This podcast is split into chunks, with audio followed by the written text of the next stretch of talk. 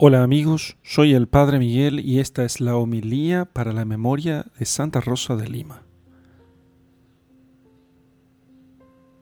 Rosa de Lima es la primera flor de la santidad heroica que produjo la América eh, conquistada espiritualmente por aquellos valientes creyentes en Cristo. Fue ella, la Virgen Santa Rosa, a quien llamaron con este nombre porque ella eh, apareció una vez estando en la cuna con el rostro admirablemente encendido como una rosa. Parecía una rosa y entonces le pusieron el nombre Rosa. Nació de unos padres muy virtuosos en la ciudad de Lima, en Perú, que en entonces era el capital del antiguo imperio, del antiguo reino, y actualmente es la capital de Perú.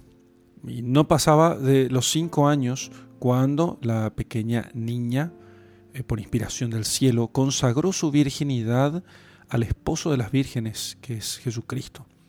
Y hizo entonces allí voto perpetuo y lo observó con tanta perfección que eh, entendieron sus padres, eh, entendiendo que sus padres, ella entendió que sus padres querían darla en matrimonio a un joven, que se había enamorado de su rara belleza, que era bellísima, eh, hermosísima, y también de otras otras excelentes virtudes que en ella resplandecían.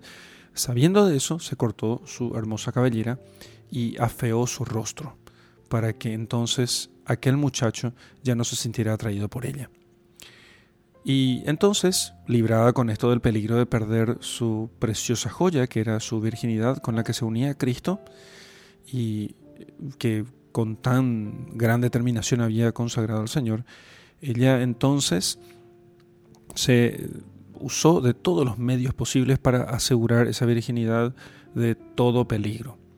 El primer medio fue el ayuno, pasando cuaresmas enteras sin tomar un solo bocado de alimento y lo que es más asombroso, no tomando más alimento que cinco granos o cinco pepitas de, de una pequeña fruta de sidra también se acogió como a su refugio seguro a la tercera orden dominicana y así se hizo terciaria dominicana.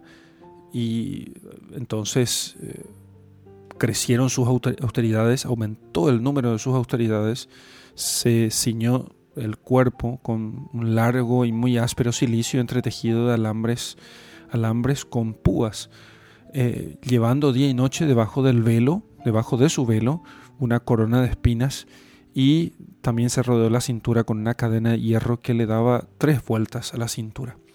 Así, ese cuerpo frágil llevaba todos estos signos de penitencia que en nuestros tiempos tanto escandalizan a los hombres, que mucho más que en otros tiempos necesitan hacer penitencia. También, por si fuera poco, usaba como una cama, como cama, unos troncos eh, llenos de nudos para que su descanso no fuera tan placentero. Sobre estos troncos ponía pedazos de tejas y para juntar mejor la mortificación con la oración se construyó en un lugar muy retirado del jardín de su casa una pequeña celda con un oratorio y a ella, en ella se recogía para entregarse con, con, en el silencio y sin, sin ningún testigo a largas horas de oración y de contemplación esas horas de oración y contemplación interrumpía a menudo con sangrientas disciplinas, eh, castigándose el cuerpo. Todo eso, de nuevo, nos escandaliza a nosotros, los hombres mm, flojos de hoy, porque a nosotros nos parece realmente en el fondo que no necesitamos de tales penitencias, pero ella las hacía incluso por aquellos que no querían hacerlo. Procuraba, ciertamente el demonio, estorbarla de mil modos y llenarla de miedo, apareciéndose debajo de figuras eh, monstruosas y a veces eh, aumentando el fuego de graves tentaciones, pero nunca pudo vencer la paciencia y la constancia de esta santa doncella. A las persecuciones del enemigo infernal se añadieron los dolores de de terribles enfermedades, también los insultos de la gente de su casa que no la comprendía, las calumnias de los, de, los hombres malos, y ninguno de estos sufrimientos fue suficiente para sacar de los labios de la santa ninguna palabra de queja, jamás se quejó. Antes, con gran humildad, se tenía ella como merecedora de mayores y más grandes sufrimientos. Ella creía que merecía aquello por sus pecados, que seguramente no eran más que los nuestros. Y como si todo esto no fuese suficiente, por espacio de 15 años apenas pasó eh, ningún día en que no estuvieran varias horas sumergidas en un mar de desconsuelo y aridez espiritual. Sentía ella que Dios estaba lejos de ellas. También Dios le probó así. Y sin embargo, ella luchó hasta el final. Amarguísima lucha, hacer oración sin sentir a Dios, sintiendo incluso que Dios abandona el alma. Lucha más amarga y penosa que la misma muerte, porque la muerte hace culminar nuestros sufrimientos y luego nos permite ver a Dios.